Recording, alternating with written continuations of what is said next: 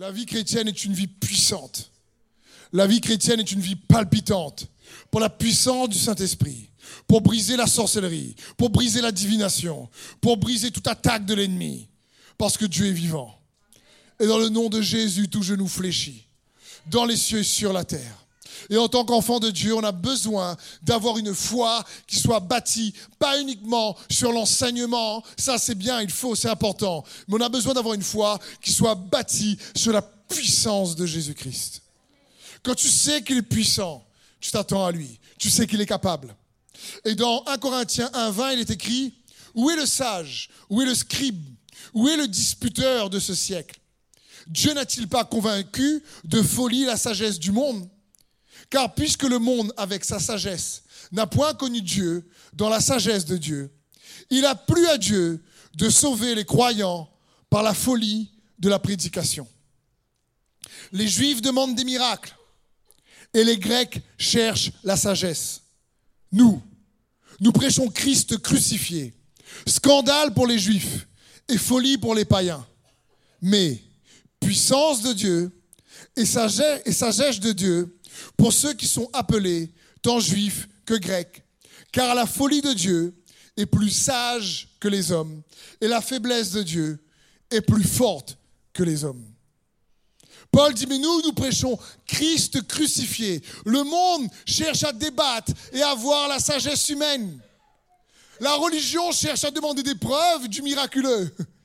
Mais l'apôtre Paul dit, mais nous, nous prêchons Christ crucifié sagesse et puissance de Dieu pour quiconque croit.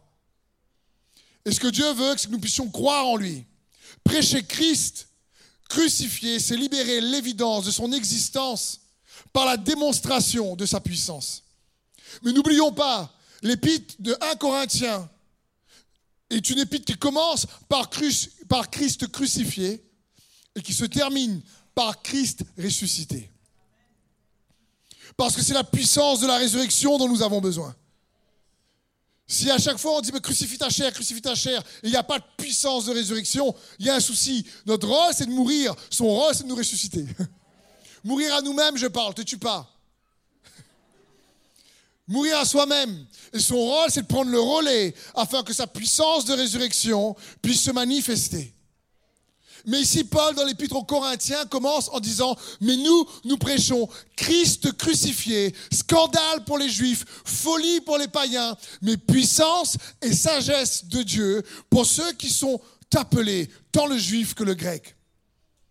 Et au verset suivant, au chapitre suivant, il dit, moi-même j'étais auprès de vous dans un état de faiblesse, de crainte et de grand tremblement.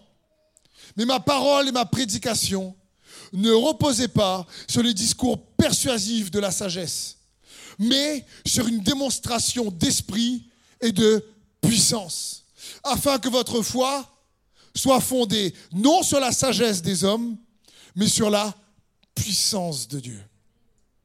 Ma prière pour chaque personne ici dans ce lieu, c'est que vous puissiez, à partir de ce soir, plus que jamais auparavant, et encore plus demain, avoir une foi qui est bâtie et fondée, qui se repose, qui s'enracine, qui s'établit dans la puissance de Dieu.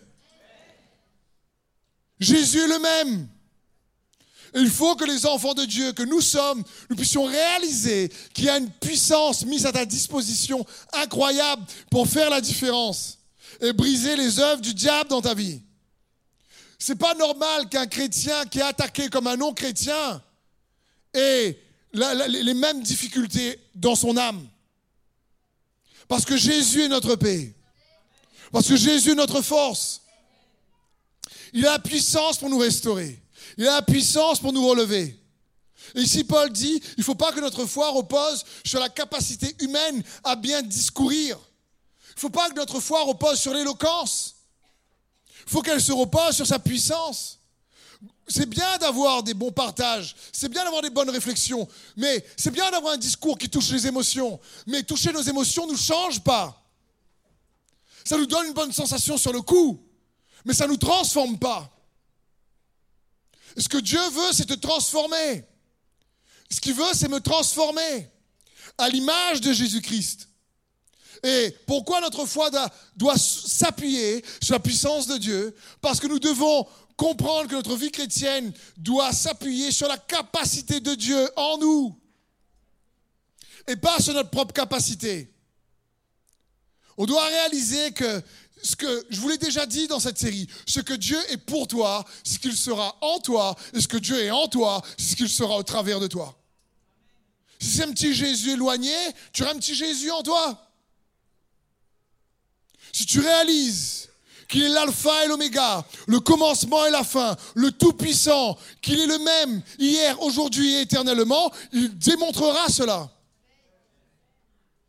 Parce qu'il faut croire que Dieu est vraiment puissant. On a chanté ensemble, il est le Tout-Puissant. Mais est-ce que tu crois vraiment qu'il a cette puissance pour restaurer ton couple? Est-ce que tu crois vraiment qu'il a cette puissance pour te, permettre d'avoir une percée dans tes finances? Est-ce que tu crois vraiment qu'il est assez puissant pour te guérir? Est-ce que tu crois vraiment qu'il est assez puissant pour restaurer ton cœur? Est-ce que tu crois vraiment qu'il est assez puissant pour restaurer tes relations? Est-ce que tu crois vraiment qu'il est assez puissant pour enlever ta honte? Est-ce que tu crois qu'il est assez puissant pour te délivrer de ton passé et de ton présent? si tu es. Il est assez puissant. C'est comme quand quelqu'un vient voir Jésus dans les évangiles, il dit, Maître, si tu peux. Et Jésus dit, si je peux. Mais souvent, en tant qu'enfant de Dieu, on ne se rend pas compte. On, on chante. Mais dès qu'on arrive à une difficulté, on doute qu'il est capable de faire la différence. On doute qu'il est capable de nous transformer. Jésus est mort et ressuscité pour que nous puissions avoir accès à son autorité, à sa puissance, à la réalité du royaume de Dieu. Il faut comprendre l'évangile, la bonne nouvelle. Le mot évangile signifie bonne nouvelle. La bonne nouvelle, c'est quoi? Parce que si je te dis que j'ai une bonne nouvelle pour toi, et tu me dis c'est quoi? Je te dis ben, c'est la bonne nouvelle. Tu me dis d'accord, c'est une bonne nouvelle, mais c'est quoi la bonne nouvelle? Ben, je te dis la bonne nouvelle. Non, la bonne nouvelle, c'est la bonne nouvelle du royaume des cieux qui nous est offert par le salut en Jésus-Christ. C'est la bonne nouvelle de la grâce de Dieu. C'est la bonne nouvelle de Jésus-Christ. Mais des centaines de fois dans les évangiles, on parle de la bonne nouvelle du royaume de Dieu. Et dans Matthieu 9, verset 35, la Bible dit, Jésus passe dans toutes les villes et dans tous les villages, il enseigne dans les maisons de prière juives, il annonce la bonne nouvelle du royaume. Il guérit toutes les maladies et toutes les douleurs. Jésus voit les foules et son cœur est plein de pitié. En effet, les gens sont fatigués et découragés comme des moutons qui n'ont pas de berger. Oh. T'imagines? La bonne nouvelle est là pour, si tu es découragé, t'encourager. Si tu es fatigué, te fortifier. Il y a la puissance de la bonne nouvelle du royaume de Dieu pour que chaque personne ressorte de ce lieu pas comme il est rentré. Parce qu'il n'a plus à Dieu que l'homme soit sauvé par la folie de la prédication et la foi de ce qu'on entend. Et c'est bon pour nous de comprendre ça. Et Jésus ici prêche la bonne nouvelle du royaume de Dieu. Il guérit les maladies. Il guérit les gens de toutes les douleurs. Tu c'est quoi ta maladie? C'est quoi ta douleur? Au dos, à la tête, au crâne, au cervical? Je ne sais pas.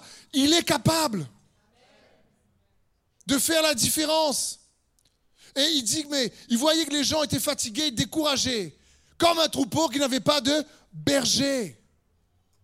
C'est un bon berger. Jésus était un bon berger. Mais ce n'est pas juste un gentil berger. C'est un puissant berger. C'est pas juste un bon berger, il est bon ce gentil-là. Comme un chrétien m'a dit un jour, il m'a dit mais gentil c'est pas un métier. c'est bien d'être gentil, mais à un moment donné que tu dois travailler, bah, il faut il faut foncer quoi.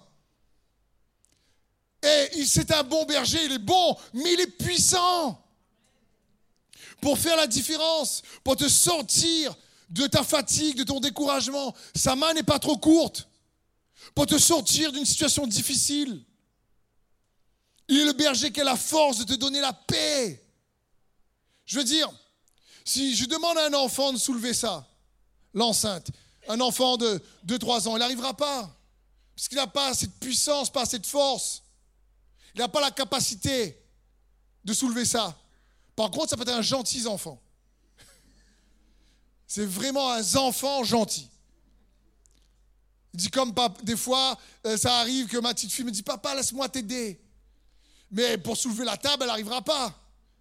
Donc, elle est gentille, mais elle n'a pas assez de puissance. Il faut de la puissance. Pour soulever ça, il faut de la force. Et Dieu a la puissance et la force suffisante pour résoudre tous tes problèmes. Et cette force-là, il l'a mis dans l'évangile. La bonne nouvelle.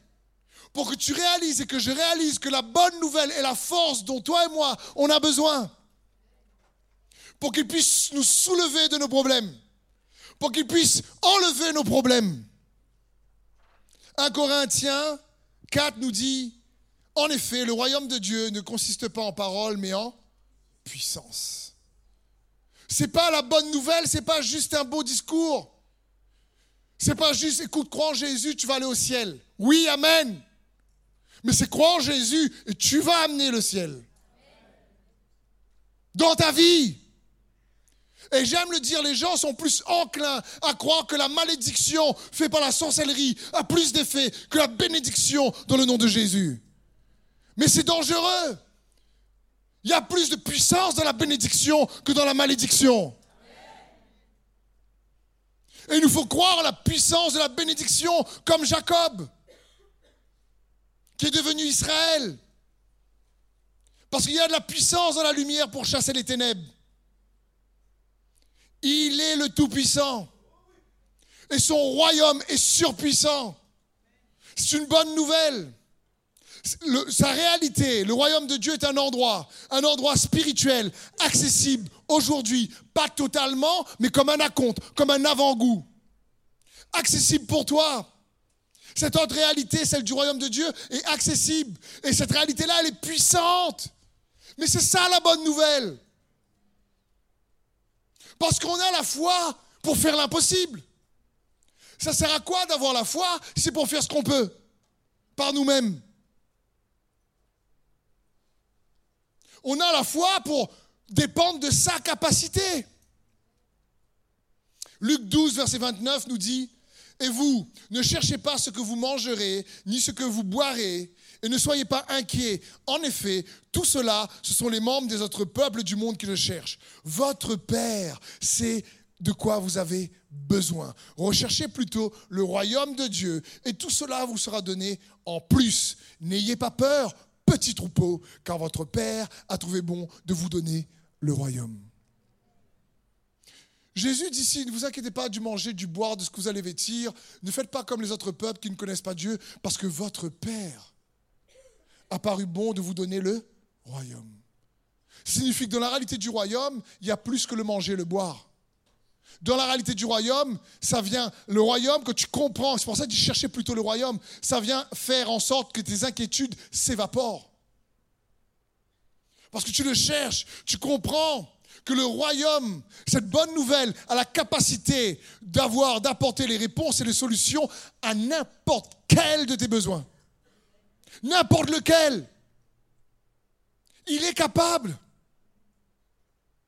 de faire la différence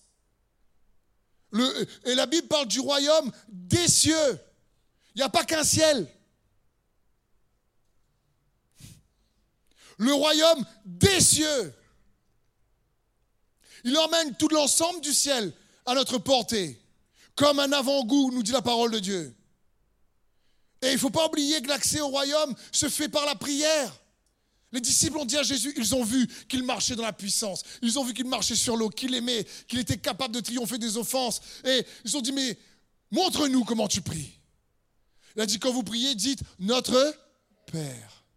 Déjà, c'est ton Père qui est aux cieux. Il n'est pas dans la même réalité que nous. Mais cette réalité est bien plus vraie que la nôtre. Tout ce qui est visible périra tout ce qui est visible va s'éroder. Franchement, dans 150 ans, je ne sais pas qui d'entre nous sera encore là. Même les enfants, j'ai mis dedans. Là, le bébé dans 150 ans, c'est pas sûr qu'il est encore là. Je veux dire, il faut comprendre que ce qui est invisible est éternel, nous dit la parole de Dieu.